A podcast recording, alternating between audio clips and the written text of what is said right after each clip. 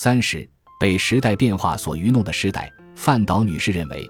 对冰河期时代的女性来说，影响尤其巨大的是各个时代的社会意识与社会现实相去甚远。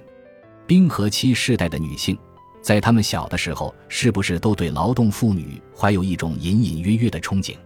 就当时的社会背景而言，既有男女雇佣机会均等法的制定和泡沫经济的影响，偶像剧中登场的飒爽英姿的职业女性形象的影响，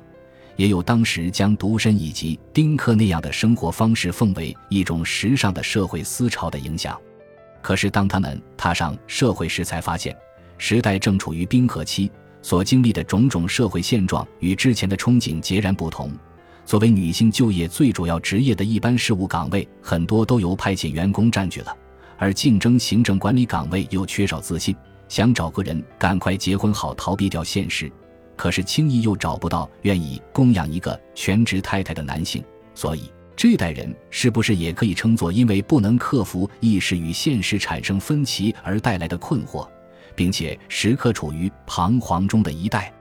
不过，冷静地想一想，虽说职业女性备受赞赏，但因为身处泡沫经济破灭时期，结果非但女性独立的理想无法达成，其他所有理想自然也无法达成。相反，他们的下一世代已然清楚地认识到，当不成全职太太，只能进入职场工作了，反倒不容易感觉到愿望与现实的落差。四十岁上下世代眼见上一世代在经济飞速成长时期忙忙碌碌工作的身影，便立志也要像他们一样，在职场上大展身手，通过工作让自己的人生发热发光。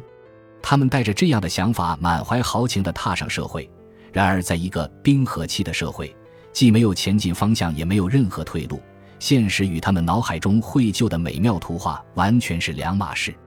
而后一世代因为看到冰河期时代的不幸，面对严酷的现实，早早就做好了心理准备，情况则会好一些。感谢您的收听，本集已经播讲完毕。喜欢请订阅专辑，关注主播主页，更多精彩内容等着你。